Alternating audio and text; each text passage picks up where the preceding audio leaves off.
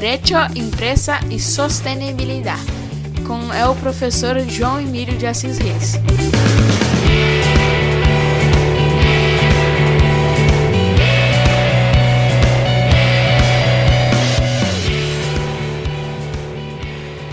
Según el diccionario Aurelio, sostenibilidad es calidad o condición de lo que es sostenible.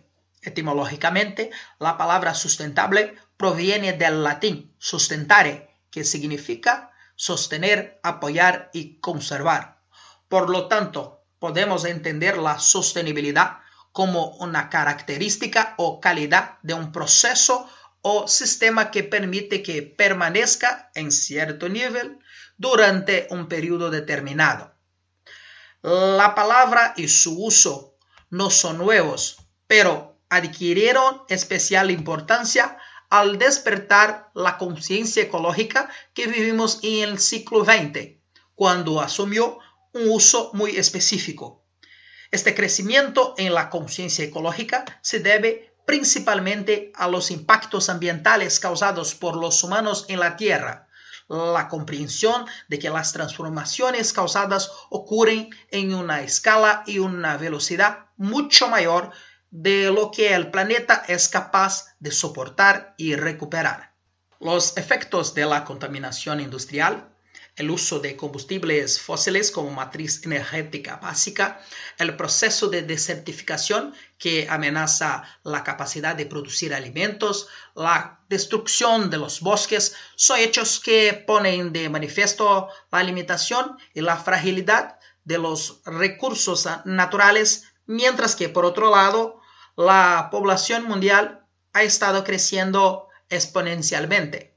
Todavía no podemos olvidar los grandes desastres ambientales del siglo XX, que van desde la detonación de las dos bombas atómicas sobre Japón al final de la Segunda Guerra hasta los numerosos derrames de petróleo, el desastre nuclear de Chernobyl en la década de 1980 y recordar un ejemplo familiar para los brasileños, el desastre minero en Brumadinho. El concepto de sostenibilidad, tal como lo usamos hoy, especialmente comenzó a recibir estos significados en la conferencia de las Naciones Unidas sobre el medio humano celebrada en Suecia, en la ciudad de Estocolmo en 1972, la primera conferencia de las Naciones Unidas sobre un tema ambiental.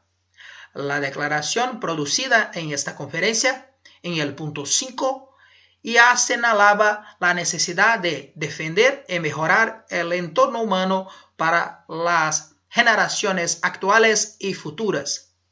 Un objetivo que se debe lograr junto con la paz y el desarrollo económico y social. Sin embargo, el concepto de desarrollo sostenible solo surgirá casi una década después a través del informe Brundtland.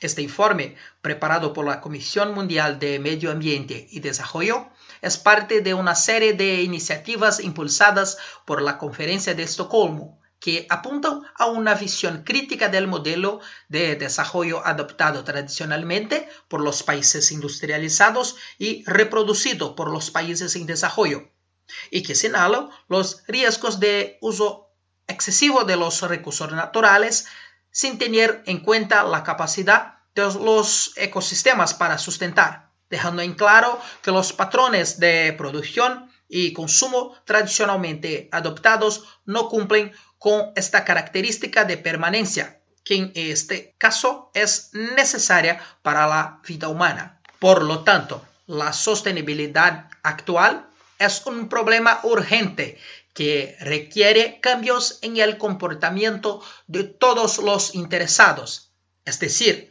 la humanidad, en todas nuestras actividades, incluidas las actividades económicas de producción de bienes y servicios que llevamos a cabo a través de las empresas. Buenos días, buenas tardes, buenas noches.